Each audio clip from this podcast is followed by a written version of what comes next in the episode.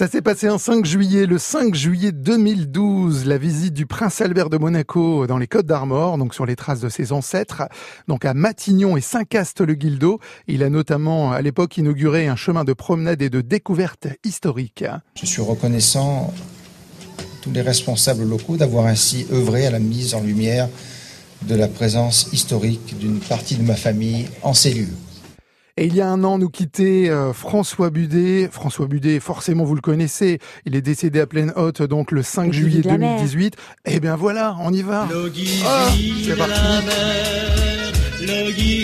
de la mer, tu regardes mourir Allez, le dernier vrai. Très mal, très mal.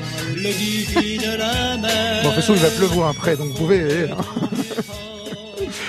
L'Ogilvy de la mer, l'un de ses plus gros tubes. François Bidet, on pense très fort à lui. Euh, donc ça fait un an euh, tout pile qu'il nous a quittés. On pense également à, sa fille qui est également chanteuse, c'est Yel. Oui, nous pensons très fort aussi à elle aujourd'hui.